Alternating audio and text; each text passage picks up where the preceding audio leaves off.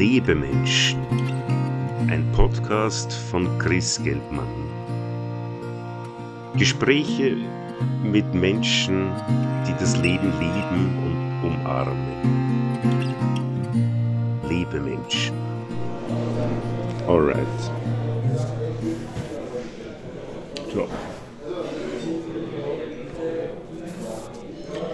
Liebe Zuhörerinnen und Zuhörer, willkommen. Hier ist Chris Geldmann mit meinem Podcast Lebemenschen.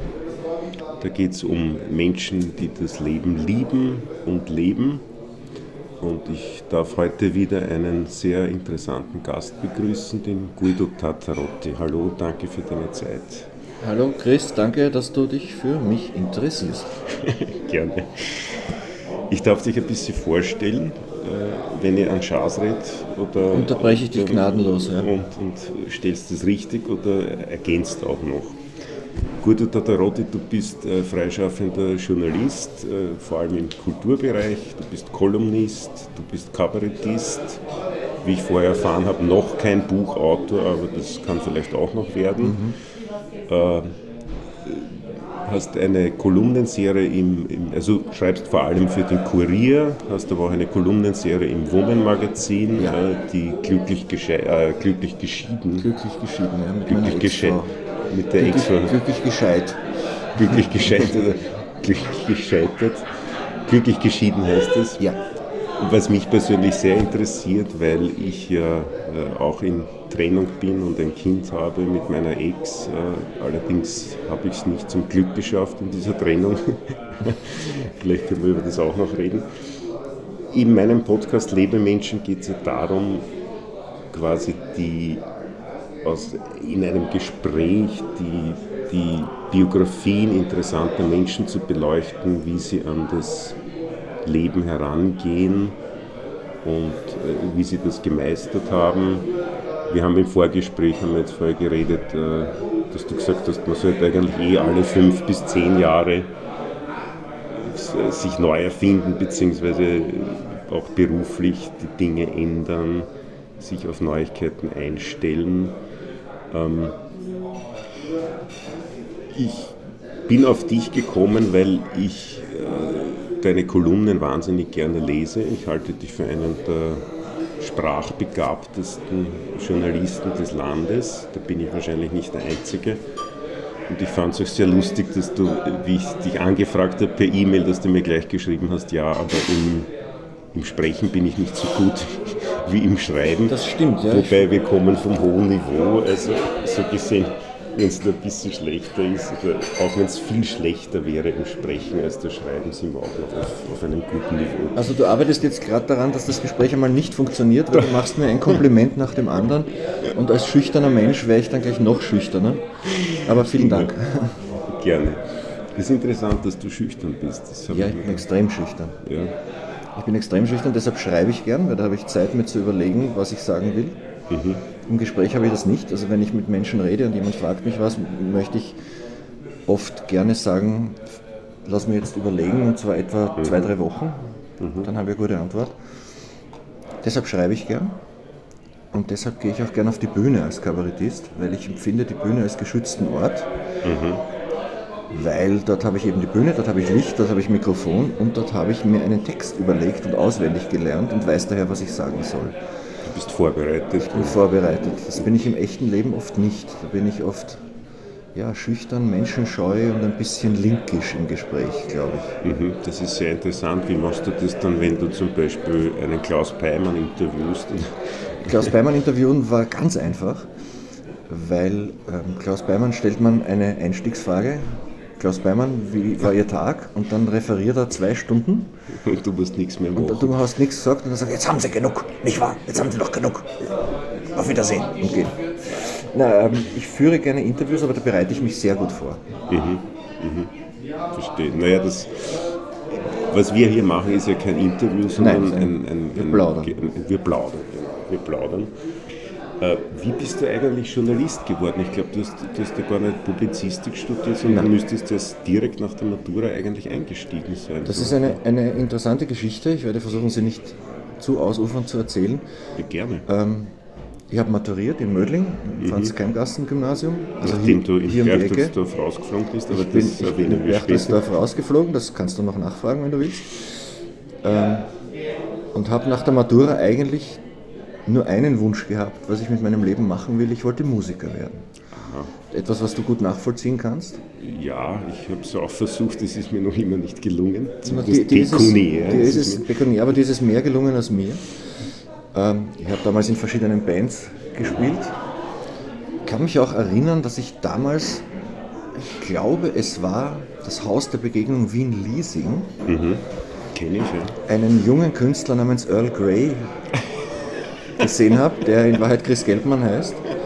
Und ich glaube sogar, mich noch zu erinnern, das war das, der war im Vorprogramm von Red Red Rosary, Ja, vom Schlögel. aus denen dann später die Sofa Surfers wurden. Richtig, Wolfgang Schlögel, ja. Und ich habe diesen Chris Geldmann auf der Bühne gesehen, war ein spindeldürrer Mensch mit gewagter Frisur. Damals noch. Also die Frisur ist ein bisschen geblieben. Spindeldürr bist du eigentlich immer noch.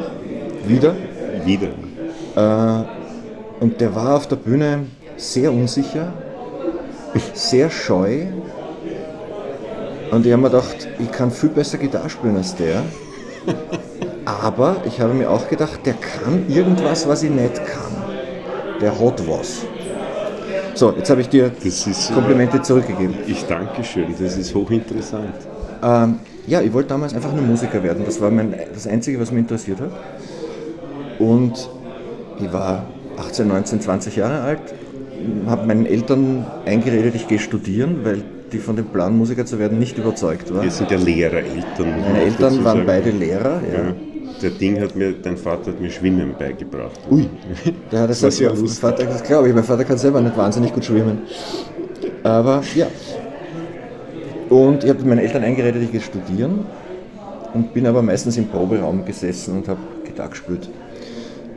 Und weil ich sehr schnell gemerkt habe, dass ich davon nicht werde leben können, und weil ich auch gemerkt habe, dass das Kaufen von Gitarren und Gitarrenseiten und Kabeln und Effektkasteln auch Geld kostet, ist alles okay, ja. dann habe ich überlegt, wie kann ich einmal ein Geld verdienen?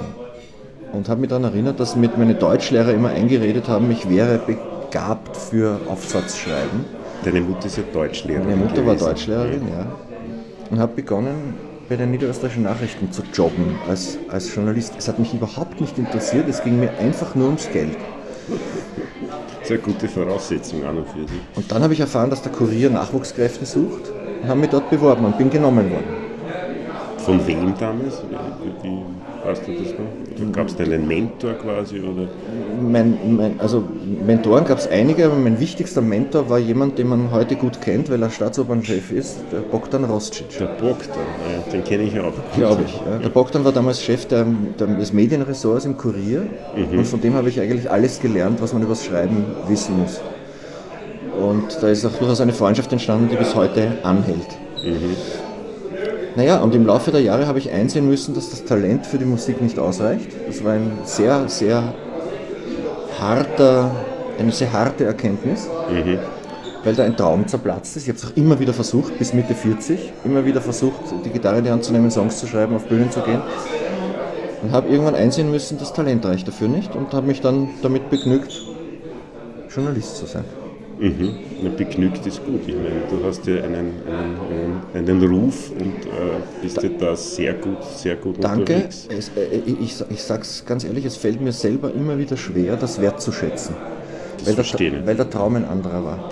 Na gut, das verstehe ich schon. ja. Der Traum war ein ganz anderer und das Schreiben, der, der Erfolg des Schreibens freut mich, macht mich auch stolz, aber ich muss mich jeden Tag bemühen, es wertzuschätzen und nicht zu sagen, eigentlich bin ich immer noch ein, in einem Nebenjob auf der Suche nach der Musikkarriere. Das finde ich interessant, weil das deckt sich ein bisschen mit, mit meiner, weil ich habe mich ja auf die Bühne gestellt und ich bin ja musikalisch nach wie vor unterwegs. Äh, habe aber so viele Gigs vor fünf Leuten gespielt, dass, es, dass es da so viel Frust angesammelt wird. Dann habe ich zehn Jahre lang gar nicht gespielt und war aber als Musikmanager hoch erfolgreich. Ich weiß, Ja, sehr erfolgreich. Das, das Unter anderem André Heller. Ne? André Heller, auch Christel Stürmer und so weiter. Aber ich, das ist, ich habe das dann abgebrochen, die, auch wegen Burnout und hin und her. Aber es ist interessant, weil ich habe damals aufgehört, mitten in einer Top-Karriere, wo ich äh, carte blanche nach Berlin gehabt hätte. Der, mein Mentor Vico Antipas, also der war damals ja, der Chef man. von Deutschland, Schweiz, Österreich von Universal, also CFO, Chief Financial Officer. Und der hat gesagt, such dir aus, was du willst, komm nach Berlin. Wo willst du wohnen? Willst du in Kreuzberg? Ist das super du wolltest, auch, du wolltest auch lieber Musiker und sein. Ich habe gesagt, ich kann nicht mehr. Ich möchte ein Sabbatical Year machen. Ja, das ist, Universal war damals ein amerikanisch-französischer Konzern. Das war damals Vivendi beteiligt.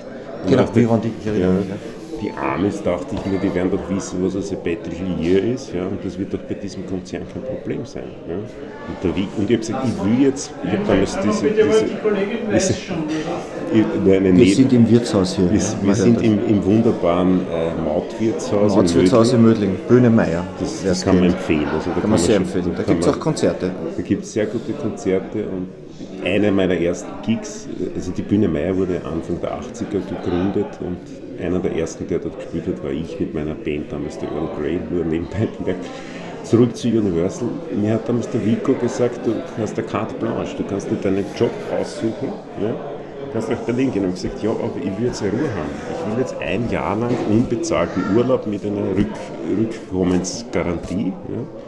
Der hat gesagt, wenn du jetzt die Familie verlässt, Bist draußen. dann wirst du wie in Stalingrad am offenen Feld erfrieren und wirst nie wieder zurückkommen. Mhm. Das war beinhart mit dem Hintergrund, das konnte er nicht wissen, dass mein Großvater in Stalingrad umgekommen ist. Sehr geschmackvoll, und ja. Das, gut, das hat er nicht gewusst, aber man kann am Österreicher so. Ja, Stalingrad-Witze sind an sich weniger, weniger gut. Vor allem, ich meine, ich habe es ihm damals nicht gesagt, aber ich war dann so grantig, dass ich gesagt habe, weißt was, dann Schluss. Ja. Dann hole ich mir den Golden Handshake. Ja. Und den habe ich mir dann einen Hof im Waldviertel gekauft. Äh, dort lebe ich ja nach wie vor. Äh, aber ich kenne dieses Gefühl, ich bin dann zurück und habe mein erstes großes Album produziert, weil man gedacht habe, so, jetzt machst du Musik. Und zwar nur Musik. Vorher hast du gemanagt, du hast erfolgreiche Pro Projekte gemacht im Musikbusiness. Ja. Und das, das, nicht im Wirtshaus. Das, wir sind im Wirtshaus. Äh, das Musikmachen war dann meine Konzentration und es hat bis dato pekuniär nicht funktioniert. Deswegen kann ich das zurück zu dir gut nachvollziehen, dass man sagt, ja, das, was funktioniert, funktioniert, aber man kann es nicht ganz so wertschätzen, weil eigentlich das, was der, der dringlichste innere Traum war oder ist, sich nicht erfüllt hat. Ja, das hast du sehr, sehr gut zusammengefasst. Mhm. Ähm, ich muss noch eins dazu sagen und ich ringe jetzt nach Worten, damit es nicht zu arrogant klingt. Es ist so, dass mir das Schreiben wirklich leicht fällt. Ja, das glaube ich sofort. Also wirklich, es ist, es ist schandbar, wie leicht mir das fällt. Es ist, es ist, schandbar ist es nicht. Du, ich, ich sitze an einer. Das ist wunderbar. Ja, aber manchmal geniere ich mich. Weißt du, ich sitze an einer Kolumne, wenn es gut geht, 20 Minuten, dann ist der Text fertig. Nicht fast. Das ist wie beim Songschreiben bei mir. Ja. Wenn du das kannst, also wenn du Song schreibst, dann weißt du, was ich meine. Ich, ja, ja. ich habe heute, heute in der Früh eine Theaterkritik geschrieben. Ich war gestern im Casino des Burgtheaters und habe was war denn da, da Am Ziel von Thomas Bernhard, ein großartiges, ja, lustiges Stück. Von einem jungen Regisseur, glaube ich. Von einem jungen Regisseur in einer sehr, sehr feinen Inszenierung mhm. mit der von mir abartig verehrten Dörte Lisewski in der Hauptrolle. Mhm. Und ich habe für das Schreiben, es war ein, ein, langer Text, den ich schreiben musste, eine Theaterkritik ist ja meistens lang, ähm, weil es da auch viele Dinge zu bedenken und mhm. abzuwägen gilt. Und ich habe gebraucht 40 Minuten und die Kritik war fertig und ich bin mit dem Text sehr zufrieden. Also mir fällt das Schreiben unglaublich leicht. Dafür bin ich dankbar. Ich habe auch ein bisschen ein schlechtes Gewissen, weil ich mit so einer leichten Tätigkeit gutes Geld verdiene. Da braucht man kein schlechtes Gewissen. Naja, andere sitzen an der Billa, an der viel zitierten Billa-Kassa oder servieren hier im Mautwirtshaus. Stimmt, ja. Die schwitzen mehr als ich und kriegen wahrscheinlich weniger Geld. Und diese Leichtigkeit hindert mich auch ein bisschen daran, es wertzuschätzen, weil ich noch aufgewachsen bin mit dem Ethos, einen Wert hat nur, was man im Schweiße seines das, Angesichts sich erquält und erschuftet. Das ist hochinteressant. Ich bin ja, ich bin ja, weil ich jetzt selber auch Podcast mache, ein, fast ein, ein, fanatischer Podcast-Hörer. Mein Lieblingspodcast ist Lanz und Precht. Sehr gut, ja. Und zu diesem Thema hat der Brecht äh, sehr viel zu sagen. Der hat ja auch ein Buch, glaube ich, ich muss jetzt einmal ein Buch von ihm lesen. Also Richard David Brecht, dieser... Derzeit sehr umstrittener Philosoph, weil er sich im Ukraine-Krieg etwas, wie sagen wir mal, missverständlich geäußert hat. Er hat sich ein bisschen verhatscht. Ja, ja ein, bisschen, man, genau, ein bisschen hat er sich verhatscht. Ja. Ja. Man, kann, man, kann, das in dem Podcast sehr interessant nachhören. Ich habe jetzt alle Folgen durchgehört und der schreibt über das Thema Arbeit eben, dass das, das Arbeit in unserem äh, quasi fast ein bisschen puritanistischen Ethos nur dann etwas gilt, ja, wenn man schwitzt. Schweißbluttränen. Schweißbluttränen. Ja, und wenn du aber für etwas Geld bekommst, was dir schlicht und einfach leicht fällt, dann wird das nicht als Arbeit gewertet. Genau. Ja. Und das dürfte in uns so tief drinnen sitzen, dass wir uns das äh, quasi als Selbstgeißelung auch auftun. Ja? Ich, ich glaube, ich glaub, das, hat auch, das hat auch was mit dem, mit dem Ethos der Schicht zu tun, aus der ich stamme. Meine Eltern mhm. waren untere bis mittlere Mittelschicht, mhm. äh, beides kleine Lehrer. Mhm. Und sind ihrerseits aufgewachsen mit diesem Leistungsdenken, dass man sich alles erschuften muss. Ja. Und das, das macht dich dann aber auch stolz als Mittelschichtler, wenn du dir, schaust, wenn, du, wenn du dir durch harte Arbeit dann ein, ein, ein Reihenhaus leisten kannst zum Beispiel oder das erste eigene Gebrauchtauto. Ich kann mich noch gut an die 70er Jahre erinnern wie stolz mein Vater war, als er seinen ersten VW Käfer ja, Mein Vater auch, der hat ja. einen VW Käfer gehabt. Und obwohl ich mich für Autos überhaupt nicht interessiere und gar kein Auto habe, ist dieses, ähm, dieses Denken, glaube ich, dieses, dieses Mittelschicht-Ethos sehr in mir drin. Sich raufarbeiten. Ja, ja, und genau. das muss natürlich mühsam sein. Ja. Ist es auch. Aber ich gebe zu, ich habe diesen Gedanken auch gehabt, wie ich äh, damals als Musikmanager für Universal gearbeitet habe. Hatte ich ja sämtliche Freiheiten. Also wenn ich dann, wenn ich drei Stunden auf Mittagspause war, hat ja keiner gefragt, ich war ja, ja der Chef. Ja, ne? natürlich.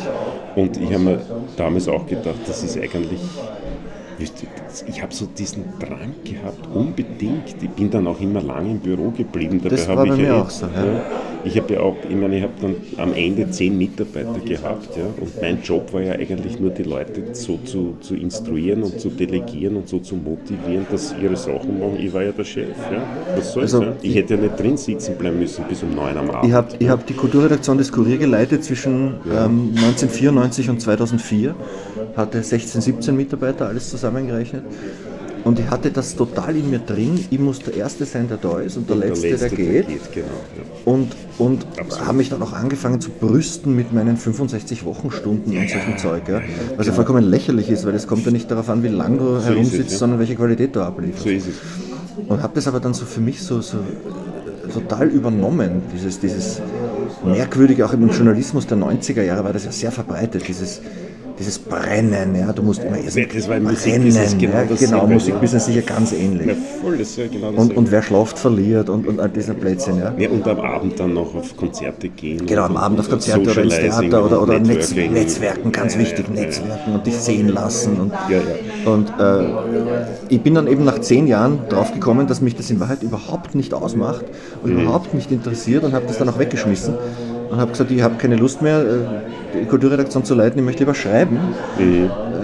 Und bin damals auch auf, auf grobes Unverständnis gestoßen, sowohl im Bekanntenkreis, aber auch, und das war noch schwieriger, ähnlich wie bei dir, ja. nur ohne Stalingrad-Witze, ja. im, im, im, im, Berufsleben. Mhm. Also meine Vorgesetzten haben das in keiner Weise verstanden ja, und haben das eigentlich als Beleidigung aufgefasst. Richtig. Also Richtig. Ich, ich, war ein Fahnenflüchtling und ich habe genau. hab damit sozusagen auch in Frage gestellt, was sie selbst ausmacht. Ja der Chefredakteur des Kurier, Peter Rabel, mit dem ich heute sehr gut befreundet bin, mhm. der das heute auch versteht, war damals persönlich beleidigt, ja, ja, der Vico auch bei mir, dass ich eine Karriere wegschmeiße, die er mir ermöglicht hat und genau. die gleichzeitig auch in Frage stellt, was er selber darstellt. Das ist äh, hoch, also ich kann das eins zu eins äh, nachvollziehen und, und, mir ist ganz klar, der Vico war damals mein Mentor, der, der war damals persönlich beleidigt, dass sein, sein Musterschüler quasi, genau ich, ich kann mich auch erinnern, wie ich im Büro agiert habe. Ich habe mich ja da teilweise wie ein Schauspieler aufgeführt, indem ich äh, immer gestresst war. Ich meine, ich habe auch viele Termine gehabt. Das, ist ja, das war ja nicht erfunden, dass ich ein Meeting nach dem anderen habe. Ja. Aber ich habe mir einen Kaffee nach dem anderen reingeschossen und viel zu wenig äh, Wasser getrunken und habe mich dann gewundert, dass ich Herzprobleme kriege, ja. Herzstolpern und so weiter. Und war immer Full Speed, ja. immer on fire. Ja und meine Mitarbeiter sind da mitgezogen, ja, weil die gesagt haben, naja, wenn, wenn der Chef so arg drauf ist, müssen wir noch ärger drauf sein. Das hat den Effekt gehabt, dass wir wahnsinnig effektiv waren. Ja. Aber die Leute sind nach der Reihe ausgebrannt, ausgebrannt und ich, ich als Erster. Ja. Und wie ich dann gesagt habe, ich schmeiß hin, genau wie bei dir, dann war also Unverständnis, wie kann man so eine Karriere hinschmeißen, meine Mentoren beleidigt. Ja. Genau der Bogdan, den wir vorher erwähnt haben, Bogdan Rostic war ja auch eine Zeit lang mein Chef, der war ja Universal Music Chef und war durchaus auch ein, das war zu der Zeit, wo ich das andere Heller Album produziert habe. Äh, der, der, der, hat dann noch versucht, mich zu quasi zur Raison zu bringen, das weiß ich noch. Das ist immer gut essen gegangen und er hat gesagt, schau Chris, ich trinke gerne Rotwein und wenn du einen guten Job hast, dann kannst du den best, die beste Flasche Rotwein leisten. Das machst du dann äh, quasi zum Ausgleich für, diese, für diesen Dauerstress. Ja? Und dann habe ich ihm gesagt, habe ich Adorno zitiert.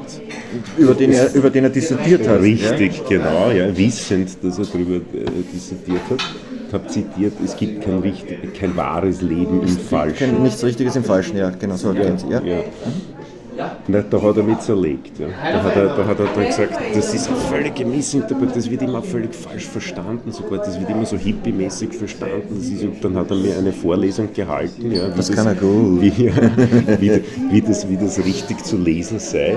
Ehrlich gesagt, die haben es nicht gemerkt. Ja. Ich habe nur das Gefühl gehabt, er versucht mir diesen Punkt, den ich mache, zu verdrehen, nämlich dass ich sage, ich bin lieber äh, Tomaten züchtend äh, in, meiner, in meinem Haus in der Hinterbrüll und schreibe meine Songs und verdiene wenig bis gar kein Geld, als im Dauerstress zu leben.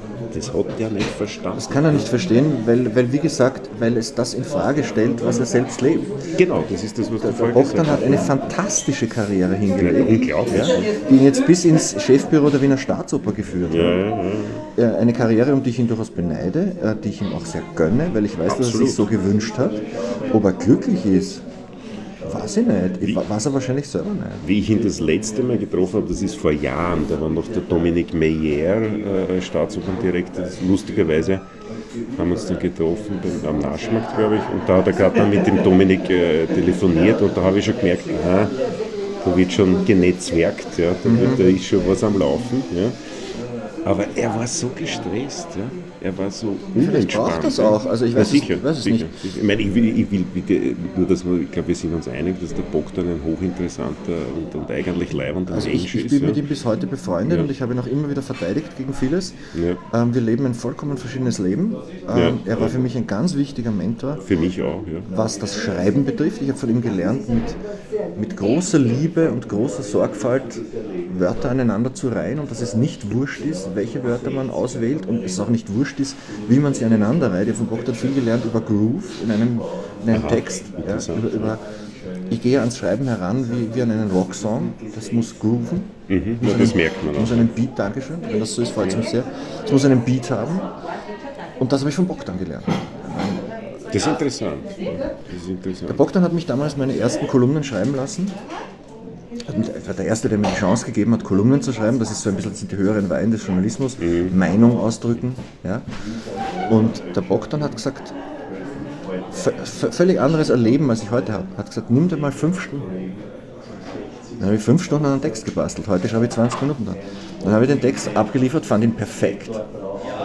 Und der Bogdan hat mir zugeschmissen. Das, das, ist schlecht, das ist schlecht, das ist schlecht, probier es noch einmal. Habe ich nochmal fünf Stunden dran geschrieben. Wirklich? Und so habe ich das gelernt. Das war, das war eine harte Schule, weil vor Bogdans Augen mit einem Text zu bestehen, das war schwer. Das ist interessant. Diese Seite von ihm kenne ich gar nicht. Na gut, ich war mit ihm im, im, im Musikbusiness. Das war Anfang der 90er Jahre, da war er noch ganz anders. Er war ja, wollen wir an der Stelle auch erwähnen, wenn dieses Gespräch sich schon um Bogdan Rostic dreht. Komischerweise interessant. Interessant, ja. War ja ursprünglich auch Musiker, der Bogdan. Das weiß ich, ja. Da da gibt es eine super Geschichte. Ich war ja damals im, im, Musikbusiness auch für Strategic Marketing, also für Lizenz, für Compilations zuständig. Ne? Und der Bogdan war unser Chef und wir wollten ihn damals reinlegen und wollten eine Raritäten-Compilation machen ohne sein Wissen wo mit wir einer Aufnahme von ihm. Mit einer Aufnahme von ihm. Ja.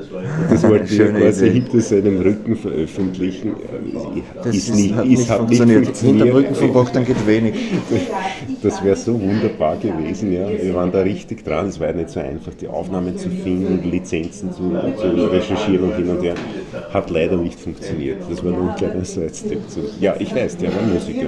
Ja. Und der Bogdan hat wieder seinerseits das Ethos eines, eines Einwandererkindes, eines Migrantenkindes. Ja, ja, also äh, durchbeißen. So. Äh, durchbeißen, sich nach oben kämpfen und ich glaube, er hat das gelernt, seine Eltern waren Ärzte, mhm. die aber nach Österreich eingewandert sind aus Jugoslawien und es hier schwer hatten ursprünglich.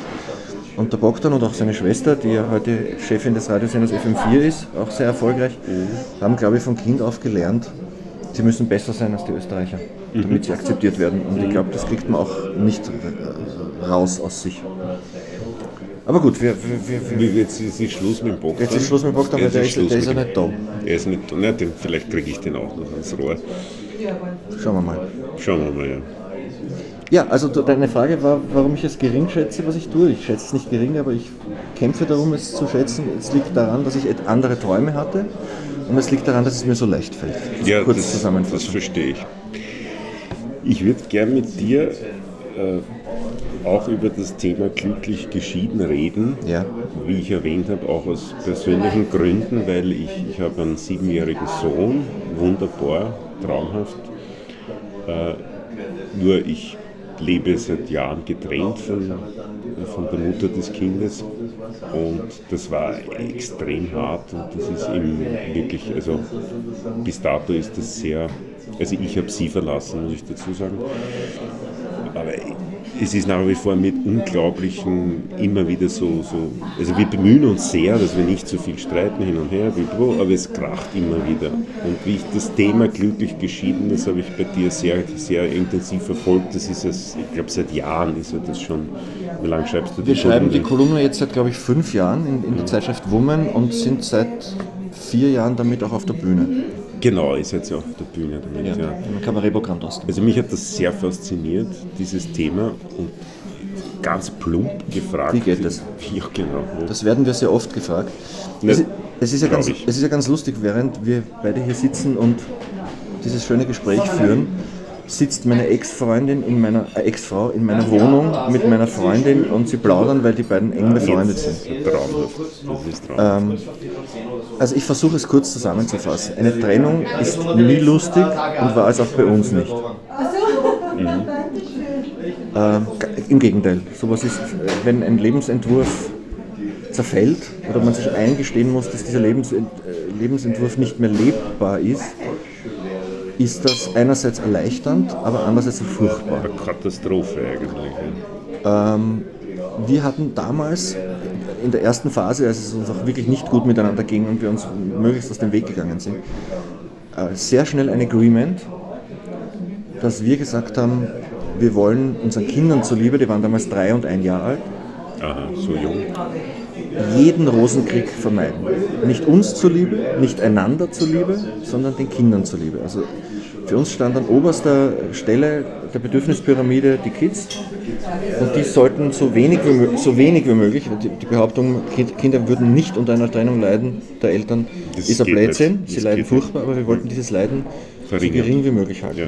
Aber dieses Agreement hat uns einmal über die erste wirklich schwere Zeit hinweg geholfen, die ungefähr ein halbes Jahr angedauert hat. Habt ihr da Mediation gehabt oder irgend Ähm, nein, haben wir damals nicht. Wir haben dann später, viele Jahre später, als unsere Tochter krank, krank war, ein, ein, ein Dreivierteljahr lang ernsthaft krank war, mhm. haben wir eine Familientherapie in Anspruch genommen, die uns dann rückwirkend, also das war 15 Jahre nach der Trennung, mhm. ähm, sehr vieles geholfen hat zu verstehen, was wir bis dahin nur instinktartig mhm. aufgefasst haben. Etwas, äh, etwas wirklich dann auch inhaltlich zu verstehen. Aber zum Zeitpunkt der Trennung hatten wir keine mhm. äh, externe Hilfe. Nein. Das habt ihr selber hingekriegt. Ja. Also. Habt ihr dann noch gestritten gelegentlich? Oder? Ja, natürlich. Gestritten, also es waren einfach Verletzungen vorhanden. Also Ja, Streiten natürlich. ist fast das falsche Wort, es, es, es waren Verletzungen. Bindungsverletzungen. Verletzungen auf beiden Seiten. Ähm, das Glück, das Gute war, dass beide dann relativ bald in glückhaften neuen Beziehungen waren Das ist und gut. dadurch dieses Gefühl, ich habe was verloren, wegging. wegging und vor allem, dass beide in neuen Beziehungen waren, weil es ist ja immer schlimm, wenn einer in eine neue Beziehung geht, die, Ja. die vielleicht sogar ein Mitanlass für die Trennung ist, Ja. dann fühlt sich der andere verraten und, und, Ja. und, und fühlt sich als Verlierer. Dieses Verlierergefühl gab es bei uns nicht, weil beide äh, eben bald neue Partner hatten. Meine Ex-Frau hat diesen Partner heute noch. Und dadurch ist sehr viel an, an unguten emotionalem Schmier- und Brandstoff weggefallen bei uns. Und in weiterer Folge, dann sind so die Jahre vergangen, man hat als Eltern Kontakt, ob man will oder nicht. Man muss. Ja. Man muss. Uns war es eben auch wichtig, dass von Anfang an, dass wir in der Lage sind, gemeinsam beim Elternabend aufzutreten, ohne dass die Fetzen fliegen, oder gemeinsam Kindergeburtstage auszurichten. Es war uns auch wichtig, dass der eine nicht dem anderen das Kind am Beginn des Wochenendes vor die Wohnungstür stellt und abhaut, sondern dass wir in der Lage sind zu sagen, komm bitte rein, möchtest du einen Kaffee? Und dann haben wir festgestellt, auch in kritischen Zeiten, dass die Freundschaft, die uns immer neben der Liebe, die mal da war, verbunden hat, Dass die noch. dass die noch da ist. Ja, das ist toll. Ja. Und das war ein ganz erstaunliches Gefühl für mich. Wir müssten jetzt die Birgit fragen, wie sie das empfunden hat, die ist nicht da, aber für mich war das ganz erstaunlich, eines Tages festzustellen, ich möchte mit dieser Frau nicht mehr zusammenleben, aber sie ist mir irrsinnig wichtig. Aber sie ist leibend. Sie ist leibend, sie ist ein super. Ich weiß noch, ich habe mir dann gedacht, ich weiß noch genau, warum ich die früher Warum einmal so wollen habe. Und warum ich mich warum ich verliebt habe. Ja, ja. Und warum ich die zu meiner Partnerin wollte. Ich habe daher auch nie gesagt, ich habe daher dieses Wording, unsere Ehe ist gescheitert, immer von mir gewiesen, weil unser Zusammenleben hat ein Ende gefunden, aber ich bereue unsere gemeinsame Zeit nicht und ich empfinde sie auch nicht als gescheitert. Ich empfinde sie, ich habe sie gern in meiner Biografie, diese gemeinsamen Jahre, vielleicht bis auf das letzte Jahr. Das ist ein guter Zugang. Du hast ja mal geschrieben, glaube ich, auch über dieses Thema, dass die Wurst ist auch irgendwann zu Ende. Ne? Genau, die Wurst ist irgendwann aufgegessen und kein Mensch sagt, deswegen ist die Wurst gescheitert. Genau. Ja, ja. Dieses, dieses etwas äh, sarkastische Bild hat mir durchaus geholfen. Weil man will ja nicht, wir waren zwölf Jahre zusammen oder 13 Jahre, man will ja nicht 13 Jahre in den Gully schmeißen und sagen, das war ein Irrtum. Das war es auch nicht. Von diesen 13 Jahren waren zwölf super, ich will sie nicht missen, ich erinnere mich gerne daran. Tja, und irgendwann sind wir draufgekommen, dass wir uns in kritischen Situationen, die das Leben bringt, sehr aufeinander verlassen können. Ich habe in schwierigen Lebensphasen erlebt, dass meine Ex-Frau mein bester Freund ist. Hochgradig loyal, hilfreich. Nach einer ganz, ganz geschissenen Trennung, die ich dann Jahre später hatte, hat sie mich total aufgefangen. Bis so weit, dass sie gesagt hat, du kannst bei mir übernachten, da ist das Gästezimmer, da ist, da ist, du kannst hier bleiben. Ich möchte nicht, dass du allein bist. Wow. Das finde ich, das, das ist besonders. Und, und ich habe versucht, diese Loyalität auch ihr zu geben in schwierigen Phasen. Ob es mir gelungen ist, muss sie sagen. Ähm, aber ich, ich, wenn ich ein Rezept hätte für das, würde ich es auf Flaschen ziehen und ganz viel Geld verdienen, indem ich diese Flaschen verkaufe. Vielleicht hatten wir einfach nur Glück. Ich weiß es nicht. Aber sie ist heute meine beste Freundin, das sage ich ganz ähm, bewusst, dass das große Worte sind. Und ähm, wenn es in meinem Leben etwas Einschneidendes im Positiven oder im Negativen gibt, ist sie oft die erste, die es erfährt.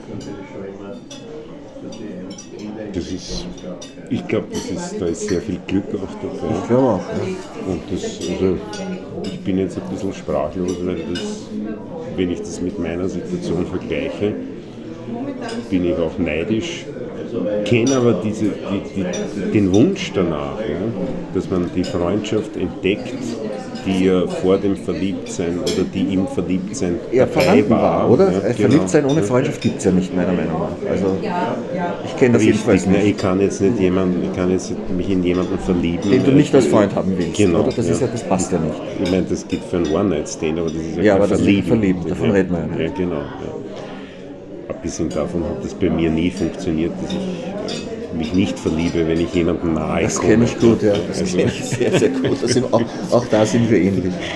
also Ja, dann kann ich dir nur sagen, ich würde dem Faktor Zeit eine Chance geben. Ähm, oft, oft braucht es länger. Mhm.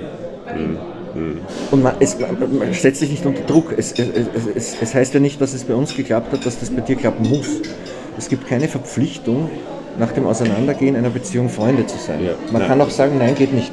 Ich geht halt nicht. Wenn, es geht ja wie bei euch auch, es geht um Kinder. Ne? Ja. Oder bei uns, bei, bei uns geht es um ein Kind. Ja? Und äh, es geht darum, dieser Schmerz, äh, wenn, wenn man merkt, dass das Kind leidet unter dieser Dissonanz das das der Eltern. Ja. Das ist so fürchterlich. Ja? Und ich meine, ich finde das auch wichtig, dass wir das hier besprechen, weil ich mir ganz, ganz sicher bin, dass es sehr vielen Menschen so geht. Ich meine, immerhin werden ja, ja. 50 Prozent der Ehen geschieden und wie viele so getrennt werden, äh, weiß man ja nicht. Ja.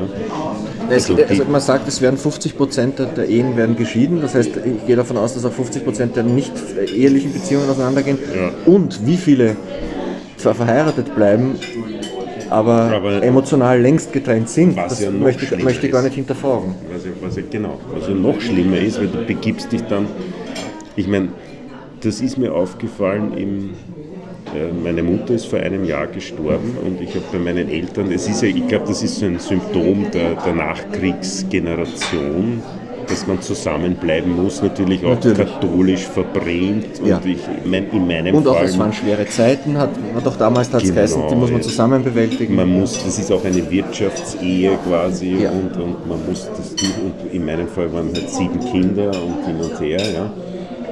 Aber abgesehen davon, dass mein Vater dement ist, kann ich jetzt nicht, ich konnte jetzt diese vielleicht darf ich das jetzt gar nicht quasi öffentlich sagen, aber ich, vielleicht lag es an seiner Demenz damals schon, dass diese mega Trauer okay. über den Tod seiner Frau jetzt nicht so wahnsinnig ersichtlich war. Ja.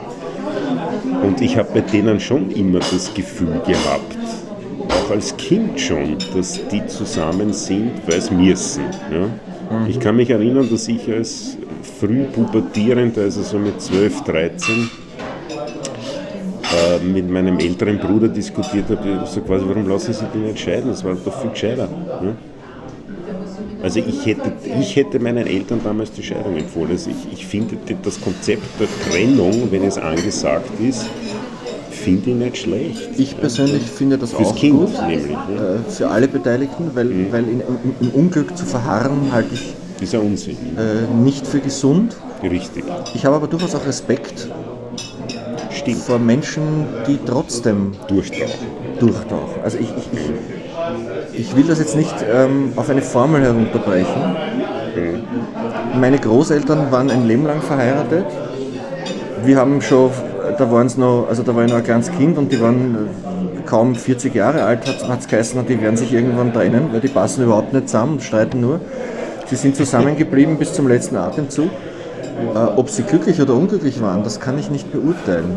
Aber ich habe einen gewissen Respekt vor dieser Lebensleistung auch. Ich finde, das ist ein interessanter Punkt, weil die Frage ist ja, äh, das diskutiere ich derzeit mit meiner jetzigen Partnerin sehr oft, ähm, wie sehr das Glück in der Beziehung eine Kategorie ist, nämlich in dem Sinne, dass der Partner zuständig ist für dein Glück. Für das Glück des anderen. Na, gar nicht natürlich. Na, gar nicht natürlich. Eh klar, ja.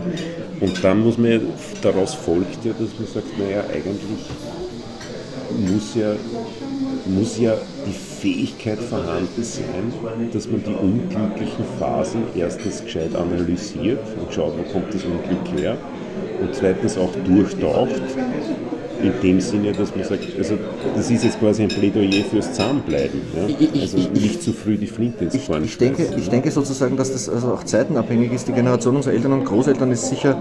Zart. Äh, die sind sicher eher zu, zu sehr, zu, zu sehr äh, in der Pflicht gewesen, zusammen zu bleiben. Mhm. Da hätte es viel gelungenere Lebensentwürfe geben können, wenn Menschen einander die Freiheit geschenkt hätten. Stimmt. Ich glaube, in der Zeit, in der wir leben, jetzt höre ich mich an wie ein weißer alter Mann, aber das bin ich nun mal, ähm, ist, glaube ich, diese Tinder-Mentalität sehr stark, dass man sehr schnell ähm, dabei ist, den Partner nach links zu wischen, wenn es zum ersten Mal einen Streit gibt. Und das finde ich auch nicht gut. Richtig. Weil äh, eine Beziehung ohne Streit gibt es nicht. Glaube ich. Entscheidend ist, was man daraus macht. Die Frage ist auch, ob man drauf, ob man sich besinnen kann auf die, auf die Grundfesten. Ja? Also, aber ich glaube, wenn das wenn dieses na, verliebt, verliebt sein ist das falsche Wir wissen ja alle, nach einem, nach einem ein Jahr ist man immer verliebt. Das, das, das gibt ja diese, diese, ganzen, Jahre, ja. diese ganzen biologischen, biologistischen ja, Erklärungen, was da für Hormone im Körper. Angeblich ja. wie, wie Drogen. Also genau. Das eine, da gibt's ja, ich habe irgendein Interview sicher auf Ö1 gehört, von einem, ich glaube von einem Glücksforscher oder so, wie auch immer, also der gesagt hat, in der Verliebtheitsphase sind so viele Hormone und Botenstoffe im Spiel, dass wenn der Partner nicht da ist, bist du auf Entzug. Ja. Und zwar körper, körperlich und psychisch. Ja. Also du bist im Prinzip komplett auf Droge, du dürftest nicht Auto fahren. Du bist komplett auf Droge und wenn der nicht da ist oder sie nicht da ist, ja, dann bist du bist gaga. Ja. ja. Und zwar, das ist biochemisch erklärbar. Ja. Und wenn dieser biochemische Zustand wegfällt, ja, dann kommt es halt ans Eingemachte. Ne? Wie sagt man in der Politik immer, die Mühen der Ebene, oder wie heißt das? ja, genau. Das Bohren harter Bretter. Das Bohren harter Bretter, ja.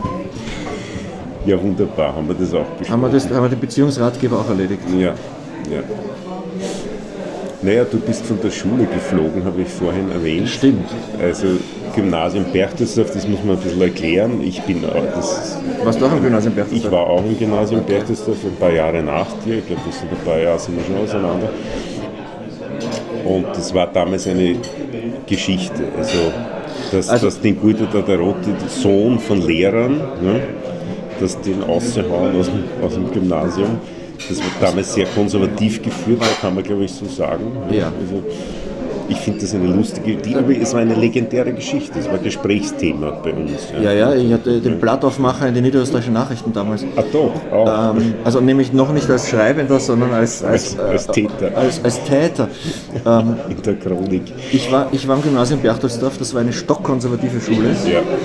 Ähm, sie war so konservativ, dass es damals in der, in der Schule eine Einbahnregelung fürs Stiegenhaus gab. Das weiß ich Man durfte das Stiegenhaus, äh, es gab zwei Stiegenhäuser, man durfte das eine Stiegenhaus nur bergauf verwenden und das andere nur bergab. Ich erzähle das immer wieder gerne, weil ich finde es eine sehr schöne Metapher, wie das Denken am Gymnasium Berchtesdorf funktioniert hat. Es war ganz klar, in welche Richtung du zu denken hast und in welche Richtung nicht. Ich war damals 15 Jahre, war, mein Hirn war voll von Rockmusik mhm. und von Literatur. Ich habe ununterbrochen gelesen damals und war ein sehr wacher, junger Mensch mit dem dringenden Wunsch, die Welt zu verbessern. Und selbstverständlich die Stiegenhäuser ausschließlich gegen die Einbahn verwendet, mhm. weil ich es furchtbar fand, dass man Denken und Gehen an einer Schule, wo man den Leuten eigentlich die Augen weit aufmachen sollte und Richtig. das Herz weit aufreißen sollte, äh, dass das so reguliert wird. Fürchterlich. Naja, und in den Sommerferien habe ich mir Hansi Langs unsterblichen Song Keine Angst öfters durchgehört. Ich glaube, das war 1982 oder 83, ich weiß es gar nicht mehr. Und habe mir gedacht, unsere Gesellschaft hat ein Problem, und das hat der Hansi Lang wunderbar erkannt. Wir werden durch Angst reguliert. Mhm. Äh, der Schüler hat Angst vom Lehrer, der Lehrer hat Angst vom Direktor, der Direktor hat Angst vom Landesschulinspektor, der Landesschulinspektor hat Angst vom Minister und der Minister hat Angst vor seiner Frau. Und aus diesem Angstsystem wollte ich ausbrechen und habe mir gemeinsam mit zwei Freunden ein paar Sprühdosen besorgt, Farbsprühdosen, und habe Parolen wie keine Angst an die Schule gesprüht. Weil wir aber sehr ungeschickt waren, hat uns die Polizei dann irgendwann enttarnt. Polizei Berchtesdorf, Polizei Gendarmerie, Gendarmerie damals, Posten Berchtesdorf hat in einer kriminalistischen Meisterleistung die drei Übeltäter dingfest gemacht. Und wir wurden A von der Schule geschmissen und B vor Gericht gestellt. Wirklich wahr, das wusste ich nicht. Ich bekam, bekam damals, dann, äh bekam damals eine Jugendstrafe von drei Monaten bedingt, also ich musste nicht in das Gefängnis. Und ich muss, müsste jetzt auch nicht mehr stehen, weil das ist als Jugendstrafe längst gelöscht. Das heißt, ich bin unbescholten. Aber die Folgen, die gesellschaftlichen Folgen waren natürlich dramatisch. Wir waren auf einmal die ganz bösen Außenseiter. Parias. Parias. Andererseits natürlich auch sehr positive Folgen, weil ähm, unter meinen neuen Schulkameraden in Mödling und vor allem unter den Mädchen war ich dann ein Held, ein Ja, das Outlaw. Ist, Ja. Das ist ja eigentlich wiegte das alles schon wieder auf. Das ne? hat dann wieder das, das war dann wieder das Positive. Ich war, bis die draufgekommen sind, dass ich eigentlich ein fader, schüchterner Zipf bin, ist ein Jahr vergangen und in diesem Jahr habe ich mich, habe ich mich der, des weiblichen Interesses äh, kaum zu erwehren gewusst. Ja, das ist der Vorteil der Bühne. Ne? Also ich habe das über die Musik gemacht, ich habe mich auf die Bühne gestellt und ab dem Moment, wo das Thema erledigt wird, halbwegs was gleich schaut, geht sich das aus. Okay? Eine Gitarre in der Hand, ja. Aber habt ihr nicht auch Dostal ist ein Arschloch äh, draufgeschrieben? Das Wort? Arschloch habe ich ganz bestimmt nicht geschrieben, aber irgendwas mit Dostal. Irgendwas mit Dostal war unser Dostal, Direktor. ja, war. Friede seiner Asche. Tot. Der lebt nicht mehr. Das war unser unglaublich konservativer Direktor. Irgendwas mit Dostal haben wir geschrieben, aber ich weiß, bitte, ich weiß es im Detail nicht mehr. Es war sehr viel Blödsinn. Also unter anderem haben wir geschrieben, nur um den Grad des Blödsinns hier klar zu machen, unter anderem haben wir geschrieben, Wichsen ist schön. Was ja Was stimmt. ja stimmt. Aber vielleicht nicht unbedingt das ist, was man auf eine Schule, aber vielleicht dann doch wieder. nicht. Das ist auch etwas, was man wissen sollte, Ja. wenn man da noch keine Erfahrungen hat. Ja. Köstlich. Ich habe mit dem Dostal auch Erfahrungen gemacht, mit dem Direktor eben, weil ich habe Schwammschlachten waren ja damals sehr, das war ja wunderbar. ne? Schrecklich, ja. Äh, Das haben wir ja, am Gang haben wir das dann einmal gemacht und ich habe mitten am Gang habe ich dann sehr heftig geworfen und Dostal ist im Gang aufgetaucht. Und ich hätte- getroffen? Fast, fast. Das ist ja groß, das ist ja herrlich. und er hat dann. Das Schlimme war, dass meine, ich bin, komme aus einer kinderreichen Familie und die sind, bis auf den Ältesten, sind alle in Berchtesdorf ins Gymnasium gegangen, alle Gelbmänner, also ich heiße Gelbmann mit Namen, die Gelbmänner, das waren alles Vorzugsschüler und ich als zweitjüngster, ich war fürchterlich, also ich habe schlechte Noten gehabt, ich habe ausgeschaut wie ein, wie ein wahnsinniger Hippie. Kann es sein, dass ich mit einem Bruder von dir in der Klasse oder Mit Turnen war? Gerhard, mit Gerhard, das kann Ich sag, ja gut, das werden wir jetzt nicht mehr herausfinden. Ja, aber der Name war mir ein Begriff. Und, du warst, und du warst ein Übeltäter, Ich war, ich, war, ich, war, ich war der erste Rabauke dieser wunderbaren Geldmänner, die alle Streber waren bis zum geht nicht mehr. Und ich fetzte mit Schlammschlag, mit Schlamm, äh, mit Schwamm, nicht Schlamm, mit Schwamm herum. Und er sagt zu mir, quasi in einer Art von positiven Sippenhaftung, aus seiner Sicht, wie kann sich ein Geldmann so aufführen? so, quasi, so wenn das wer anderer macht, ja, okay, aber ein Geldmann darf das nicht machen. Ja. Aber es hat einen riesen Vorteil, dieser Nachname und dieser Streber vor mir. Ich bin nicht durchgefallen. Es hat sich kein Lehrer getraut, einem Geldmann einen Fünfer zu geben. Ja. Weil das, das geht nicht. Ja. Und ich kann mich noch erinnern, dass ich im, im Chemieunterricht bei der, die geheißen? Schatz, glaube ich. Schatz, Ja, ja, hatte ich auch. Schatz, ja. Die war aber eh friedlich. Die war, ja, die war eh lieb. Ja. Und die stellt mich an die Tafel und ich sollte irgendeine Formel. Ich habe von Chemie bis heute null, wirklich null Ahnung. Ich kenne mich da überhaupt nicht aus. Und ich sollte irgendwas hinschreiben, eine kompliziertere Formel. Und ich habe H2O hingeschrieben. Mir ist mir nicht eingefallen. Und ich bin trotzdem durchgekommen. Ja. Also, es war Wir- schon faszinierend. Wir waren damals eine besonders schlimme fünfte Klasse ähm, und wir hatten einen Wettbewerb laufen über das Jahr, wer mehr Klassenbucheintragungen zusammenbringt, der kriegt, gewinnt am Ende des Jahres irgendwas. Was, Kisten Bier? Sowas, ja, ich weiß es nicht mehr. Und den, den, den Preis für die beste Klassenbucheintragung gewann mein Klassenkollege Martin Matuschkowitz. Der Matuschko, den kenne ich ja. Du kennst wahrscheinlich den, den, den Bruder Ich Georg kenne den. Georg, Martin kenne ich auch. Martin Matuschkowitz, der später Trainer des Handballnationalteams war. Ja, genau. Ja, Martin Matuschkowitz, eigentlich ein sehr friedlicher Kerl, ja. ja. hat im Musikunterricht bei Professor Eugen Bannauch, Den Bahnhof, den habe ich auch gehabt. der war ein skurriler Lehrer, auf die Frage, wann schrieb Mozart den Don Giovanni, geantwortet, das ist mir vollkommen wurscht. Und das war die beste Klassenbucheintragung des Jahres. Und ich finde, das ist eine durchaus adäquate Antwort auf diese sinnlos blöde Prüfungsfrage, weil es geht ja nicht darum, wann der Mozart den Don Giovanni geschrieben hat, sondern was da drin ist. Warum das so eine großartige Oper ist und nicht wann. das ist so köstlich. Ich habe den Bahnhof auch gehabt, wobei der war ja eher ein netter Kerl. In Wahrheit war der total skurriler, lustiger Der pfeifenrauchende Bahnhof. Genau. Der hat mir sogar mal dann ein Klavier geschenkt für, für, für, den, für den Spiegel, für den Jugendclub. Ja. Das ist toll. Ja. Aber ich habe dann den Neubauer gehabt. äh, Oh je, äh, und okay, ja. ich, ich als passionierter Musiker, der, man muss dazu sagen, ich kann keine Noten lesen, ich bin kein ich auch Musiker im Sinne, ich bin halt Musiker. Der Paul McCartney von- kann auch keine Noten lesen Also- und trotzdem ist er, glaube ich, ein Musiker. Ja, okay. Aber wir wollen uns somit, mit somit, Paul McCartney- Nein, nein, nein, das wollen wir sicher nicht. Vergleichen, nein. Äh, Ja, nicht. hab dich unterbrochen. Nein, nein. Und äh, ich habe, der uninteressanteste Unterricht für mich war nicht Religion, weil da war ein, hatten wir Gott sei Dank einen Lehrer, der durchaus auch philosophisch begabt war und sehr offen und sehr interessant. Aber der uninteressanteste Unterricht war für mich Musik. Ja. Ich habe Schubert gehört deswegen, weil meine Mutter die Unvollendete so gerne äh, gehört hat, ja, die ja wunderbar ist, wie man weiß. Und Thomas Schmidt habe ich gehört, diesen wunderbaren Tenor, der, der dann im, im Internierungslager in der Schweiz umgekommen ist, ein jüdischer Göttertenor. Äh, aber der Neubau hat es nicht gepackt, mir, mir das klassische mit und von Popmusik war ja keine Rede im Musikunterricht, das hast du vergessen können. Das stimmt, ja, das, war, also das kam nicht vor, kann mich erinnern. ja. Das führt mich dazu, dass, dass du bist ja glühender, also du bist ein, ein Georg Danzer-Verehrer. Ja, Äh, hattest, ich hast ihn auch persönlich, persönlich sehr gut gekannt und du bist auch Neil Young-Fan. Kann man schon so sagen. ich Ne? bin großer Neil Young-Fan, aber jetzt muss ich zum Georg was sagen. Also, den Georg Danzer habe ich erst Mitte 30 entdeckt. Also ich wusste natürlich, wer das ist, aber ich habe Mitte 30 mit einem gemeinsamen Freund von uns beiden zu musizieren begonnen, mit dem Matthias Kempf, Ja. der ein großartiger, moderner Austropop-Interpret ist. Mit dem ich auch schon ein, Podcast-Gespräch geführt habe. mit dem du ähm, musiziert hast, du hast in seiner Band gespielt. Ich habe in seiner Band auch ein halbes Jahr Gitarre gespielt.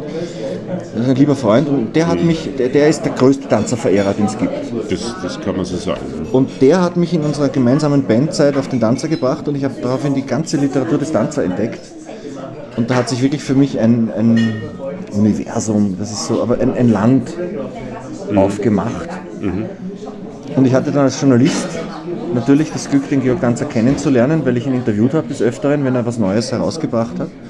Und daraus, und das ist auch so einer der Glücksfälle meines Lebens, ist eine Freundschaft entstanden. Und ich hatte das ganz große Vergnügen, mit dem Georg Danzer die letzten zehn Jahre seines Lebens befreundet zu sein. Wir waren vor allem E-Mail-Freunde. Wir hatten einen täglich laufenden E-Mail-Wechsel. Also ich bin in der Früh in die Arbeit gekommen, damals gab es ja noch kein E-Mail zu Hause, das hatte ich nicht. Und habe hab meinen Computer hochgefahren und das erste, was ich mal gelesen habe, war Guten Morgen, der Georg. Wirklich, ja. Sag einmal, wie denkst du über dieses und das? Und dann habe ich, hab ich zurückgeschrieben, Georg, ich denke über dieses und das so. Und daraus entstand dann ein, ein, ein Gespräch, das über Jahre immer weitergelaufen ist. Mail für Mail für Ein Mail. Buch draus machen. Ja, in Wahrheit, aber das ist auch sehr privat und ähm, nein, das ist mein, mein persönliches Georg Danzer Buch.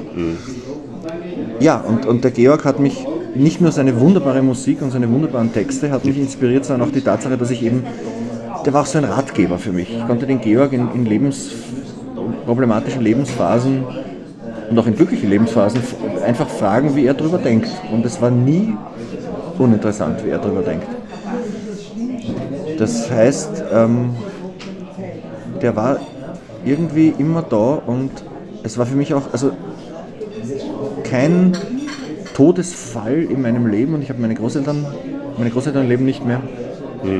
Und auch gute Freunde von mir leben nicht mehr, aber kein Todesfall in meinem Leben ist mir so nahe gegangen wie der Tod von Georg Danzer. Also als ich eines Tages in die Redaktion kam und von seiner Familie informiert wurde, dass er nicht mehr lebt, das war der, der schlimmste Schock, den man sich vorstellen kann. Ich musste dann auch noch einen Nachruf schreiben, was ein, ein, eine Grenzgratwanderung, eine Grenzerfahrung war, wo ich wirklich geheult habe wie ein Schlosshund und versucht habe, ihm immer zu sagen, ich bin dem Georg jetzt einen guten Text schuldig.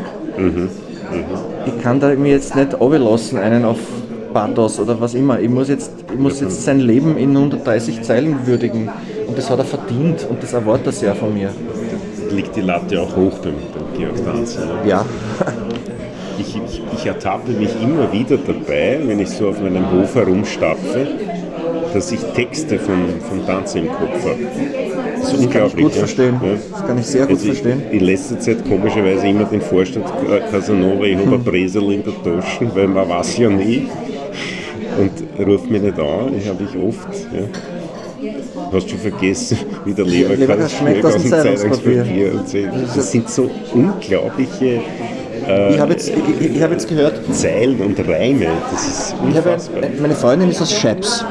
Mhm. Eine Schepserin. Eine schöne Gegend. Und letztens haben wir uns angehört von Georg von Scheps bis nach Nebraska. Ja, das ja, ja.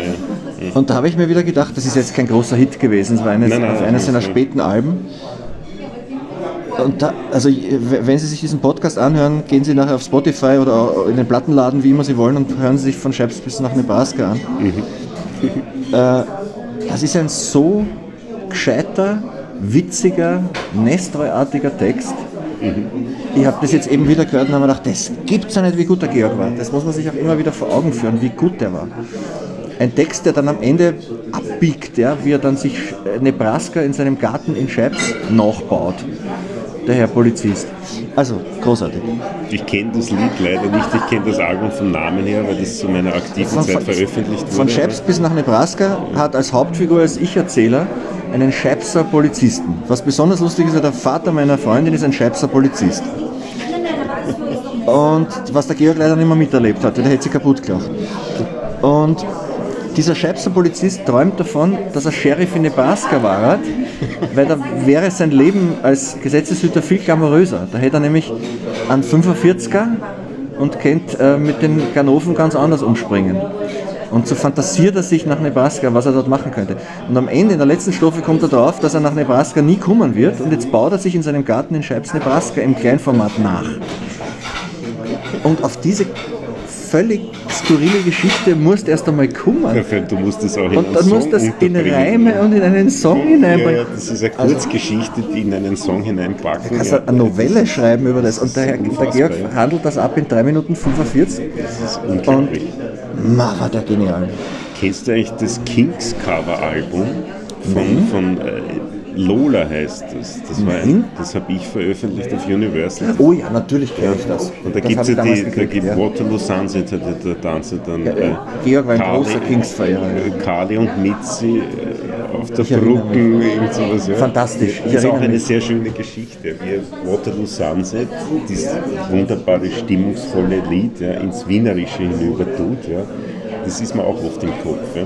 Salvo war ein Riesenflop leider, ja. War ein, ein Projekt, ich habe den Namen vergessen vom Produzenten, aber wurscht, das ist mir jetzt gerade eingefallen, wegen Geschichten. Ja. Dieses Geschichten erzählen, was ja auch bei den Konzerten von Tanzer fantastisch war, die, wie, ja. die, wie er die Lieder quasi intrudiert hat. Ich habe damals gesagt, Georg, mach ein Kabarett, mach ein Kabarettprogramm, wo du mhm. die Gitarre weglegst. Und da hat er gesagt, das würde er gerne mal machen. Und das ist, dazu kam es nicht mehr. Ja, ich glaube, er hätte alle verblüfft, äh, weil er auch ein wahnsinnig guter Kabarettist und Geschichtenerzähler ja, gewesen wäre. Ich werde die Geschichte nie vergessen. Ich weiß nicht, zu welcher Nummer die erzählt hat. Ich habe ihn live gesehen, glaube ich, im, im Romacher mal. Ähm, wo die, seine Mutter immer die die Puddings, den, den Pudding zum Kaltstellen ins Fenster. Äh, und an die Tür, unter der Tür, wo die kalte Luft bei der Türritze reingekommen ist, und dann ist ein bisschen Sand immer drauf und deswegen hat, das immer, hat der Pudding immer besonders gut geschmeckt, wenn das so ein bisschen crispy war, ne, wenn der Sand dabei war. Naja, und um deine Frage zu beantworten oder zu vollständig zu beantworten, wenn mir das schon noch wichtig ist, äh, du hast auch nach Neil Young gefragt. Ja, bin ja auch ein großer Verehrer von ihm. Neil Young hat mich immer so begeistert, aus ganz vielen verschiedenen Gründen. Erstens, weil er diese gnadenlose, äh, diesen gnadenlosen Willen zur Dauerveränderung gehabt hat und auch diesen gnadenlosen Willen, Erwartungen nicht zu entsprechen. Aber was mir am Neil Young so besonders gefällt, ist, dass er sich nie um Perfektion geschissen hat. Und das gefällt mir so gut, weil Perfektion halte ich für keine künstlerische Kategorie. Richtig. Sehe ich ganz das ist total uninteressant. Ja, ja. Also Perfektion in der Kunst ist ja. uninteressant. Und der Neil Young hat einige seiner besten Alben besoffen mit seinen Kumpane in seiner Scheune eingespült. Mhm. Da gibt es ein Album, das heißt Two Nights the Night.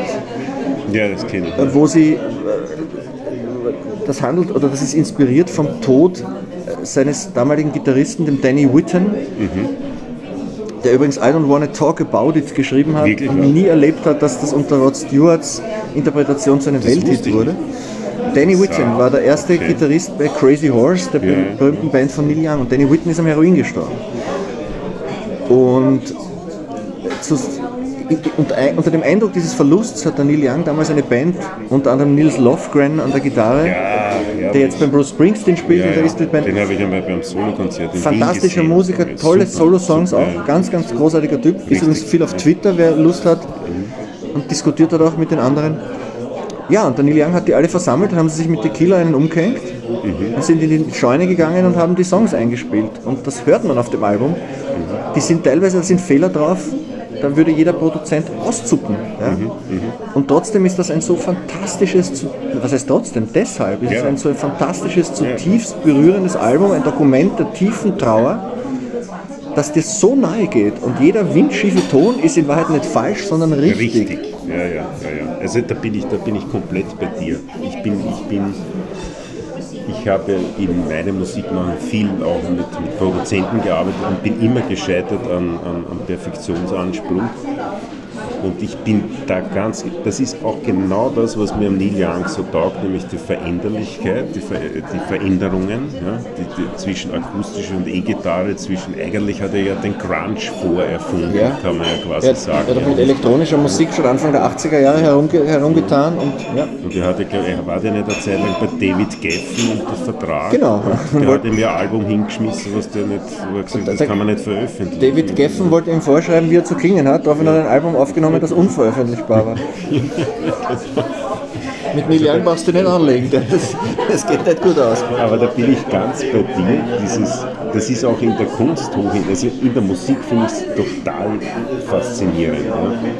Ja. Äh, dieses Unperfekte, ja, dieses Improvisierte.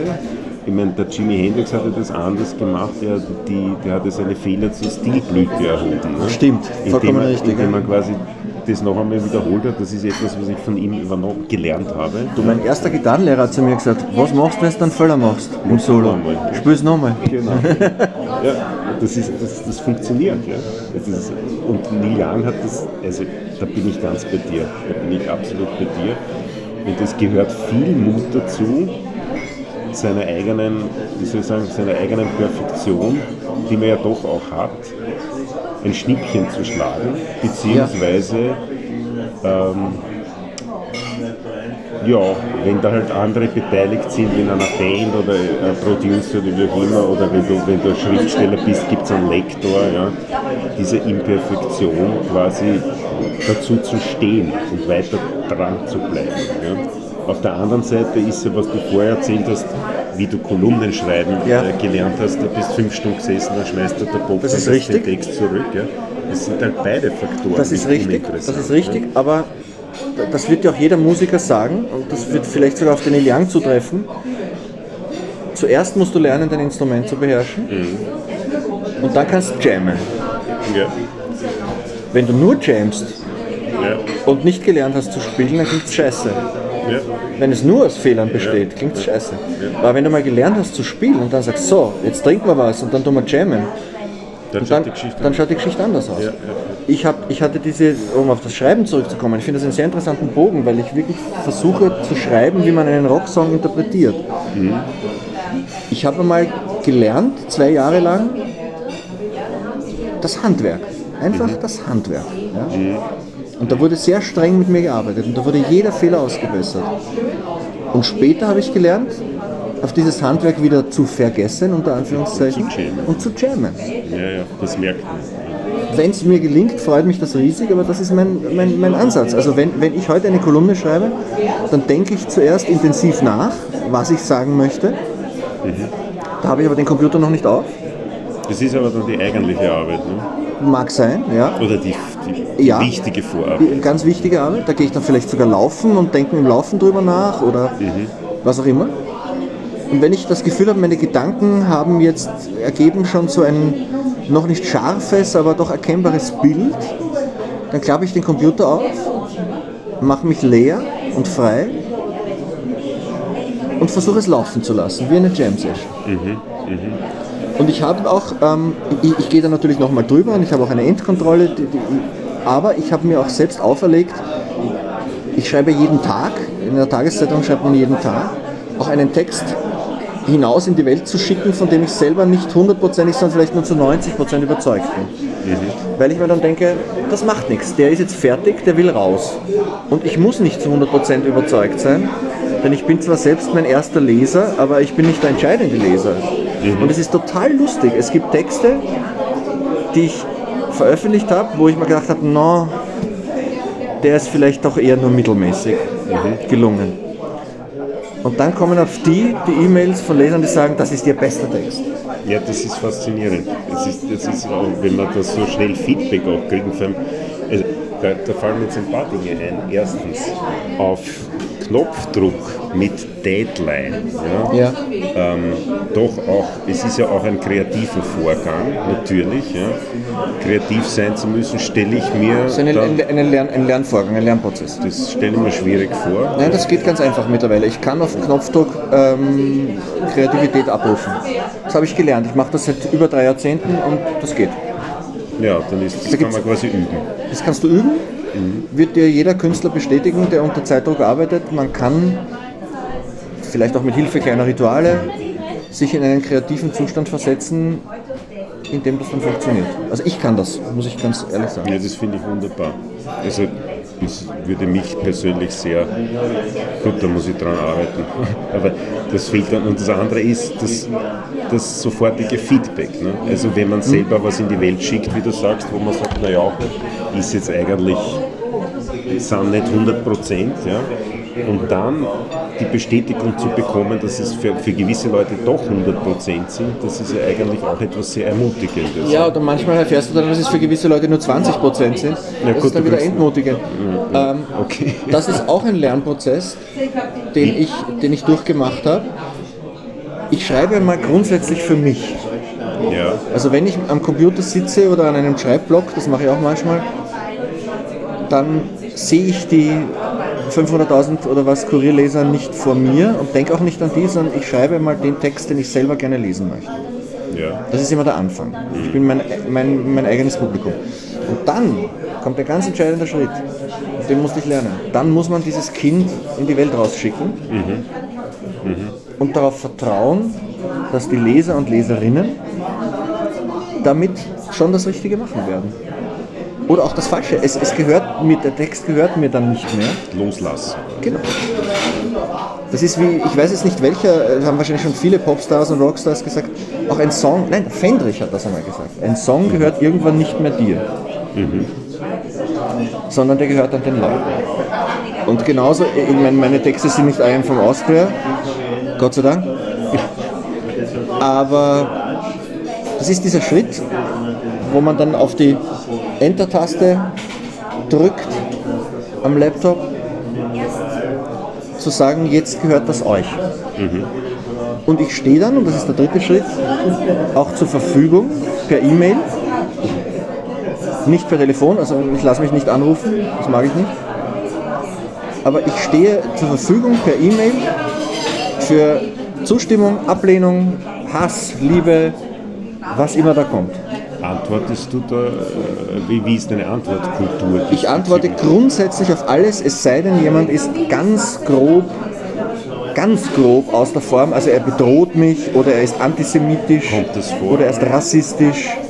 Das oder, gibt's alles, oder? Das kommt vor, aber zum Glück nicht sehr oft. Mhm. Also gar nicht oft. Mhm. Und ansonsten antworte ich jedem Lesermail gerade auch denen, die sagen, das ist ein totaler Blödsinn, was sie da geschrieben haben, weil mich dann auch interessiert, warum findet er es blöd. Mhm. Und dann frage ich nach. Dann sage ich dann, es tut mir leid. Also erstens danke, ich schreibe immer Danke fürs Lesen, weil ich empfinde das durchaus als Privileg, dass Leute meine Texte lesen und unsere Zeitung lesen. Dann sage ich Danke fürs Lesen, dann sage ich, was hat Ihnen nicht gefallen? Das würde mich jetzt interessieren. Äh, warum? Mhm. Und es ist äh, ganz interessant, es, entstanden Brieffreundschaften dadurch. Wirklich? Ja, weil die Leute dann auch oft dankbar sind, dass man nachfragt und dann haben die oft ein, manchmal kommt man drauf im Gespräch, also im geschriebenen Gespräch, die haben gegen den Text in Wahrheit gar nichts, die haben nur schlecht geschlafen. oder ein Magengeschwür oder die Frau hat sie verlassen oder der Hund ist gestorben. Also Psychotherapie. Ja, dafür stehe ich dann auch zur Verfügung. Ich denke, es tut mir sehr leid. Und manchmal haben die Argumente, die kann man entkräften. Und manchmal haben sie auch Argumente, wo ich sage, darüber möchte ich nachdenken. Und dann schreibe ich auch unter Umständen eine Woche oder zwei später dann zurück und sage, sie haben recht, da habe ich mich geirrt bei dem, was ich da geschrieben habe. Oder ich weiß es nicht, aber ich verstehe, was sie da finden. Das ist auch so etwas, was ich gelernt habe im Laufe des Lebens. Und je älter ich werde, umso mehr lerne ich das. Dass es sowas wie Recht haben nicht wirklich gibt. Natürlich äh, gibt es Themen, also 2 und 2 ist 4, Punkt. Ja? Und die Nazis sind schlimm, das Punkt. Aber sonst bin ich mir bei vielen Dingen auf der Welt nicht immer sicher, ob es nur eine mögliche Antwort gibt. Das finde ich ja, das ist ja, das ist ein ganz, ganz, ganz wichtiger Punkt. Das ist auch ein Prozess, in dem ich mich gerade befinde. Dass ich bin noch nicht so weit wie du, dass ich das voll internalisiert habe. Naja, nicht so viel.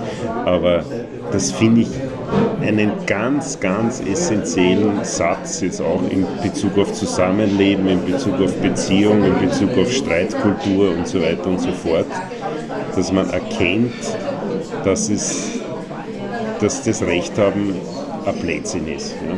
Das, du sagst das. Und ich finde das wirklich toll, muss ich echt sagen, dass du jedem antwortest, außer er ist ein Arschloch, um es auf den Punkt zu bringen. Ich stelle mir vor, dass das auch viel, viel Arbeit ist. Ja. Aber es bringt ja was. Ne? Du, es ist nicht immer lustig. Ich will das jetzt auch nicht so hinstellen. Ich bin kein, kein unglaublich resilienter Mensch. Das macht auch etwas mit einem, mhm. sich mit Ablehnung dann auch noch konstruktiv auseinanderzusetzen. Ja, Aber es ist die Mühe wert. Das mhm. ist meine Erfahrung. Es ist die Mühe wert. Man lernt mehr, als man hergibt. Mhm. Ich finde das wunderbar. Vielleicht ist das auch ein, ein schönes Schlusswort. Wenn das so ist, freut es mich.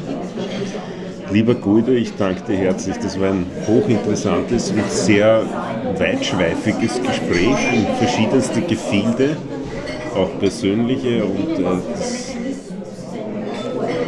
das war ein sehr, sehr schönes Gespräch. Ich danke dir.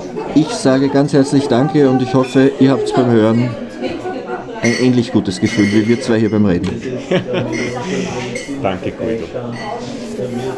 Ich verabschiede mich. Das ist der Podcast, war der Podcast Lebe Menschen von Chris Gelbmann. Heute mit Guido Tatarotti und hoffentlich bis bald. Alles Liebe, habt ein schönes Leben.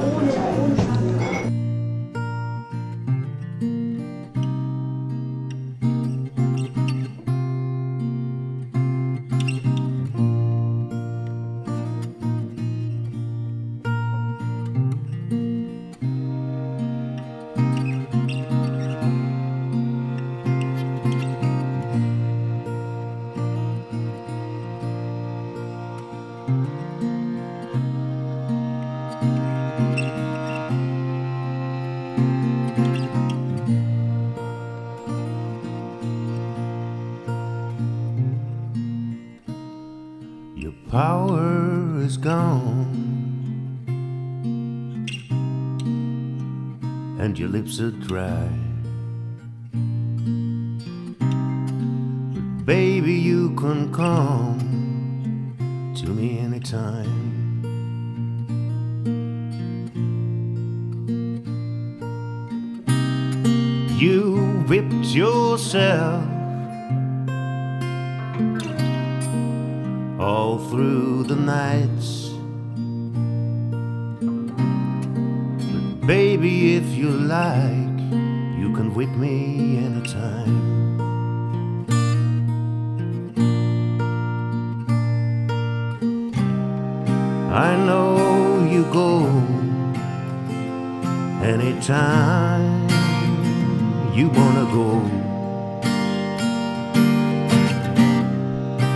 you won't show anything you don't want to show, but you can come to me anytime. Yes, you can come to me anytime.